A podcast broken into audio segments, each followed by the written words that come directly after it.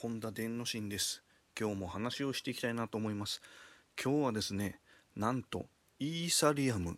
ね仮想通貨のイーサリアムがビットコインの超えるとビットコインの価値を超えると、えー、ゴールドマンが予測したっていうんですね。びっくりですね。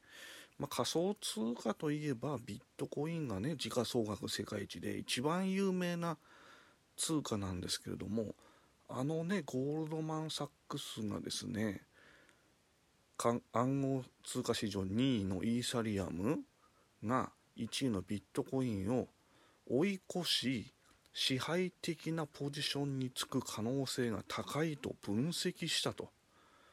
いやいやいやこれはちょっとねびっくりですね。でイーサリアムが金融データのアマゾンとしてビットコインを上回る地位を獲得すると述べていると。うーんちょっとねにわかに信じがたいんですけどこういう分析をしているらしいんですね。うんびっくりですよね。確かにイーサリアムのね価格はどんどん上がってるんですよ。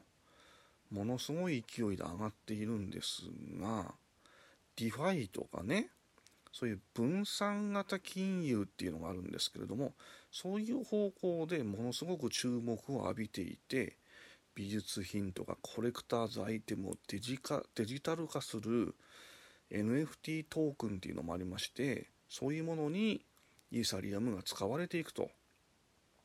ほとんどの分散型金融アプリケーションはイーサリアムネットワーク上で構築されておりイーサを使って購入されていると。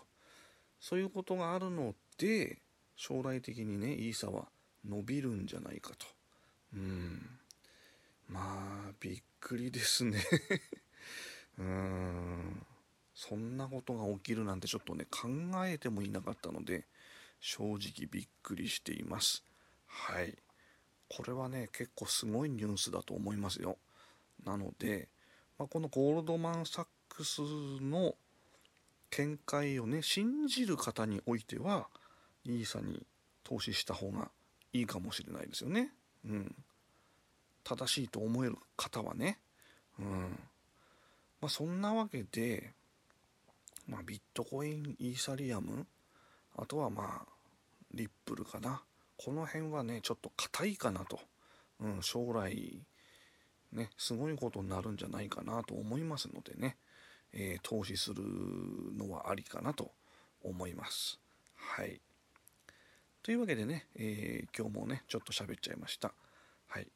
では、また次回も聴いてください。じゃあね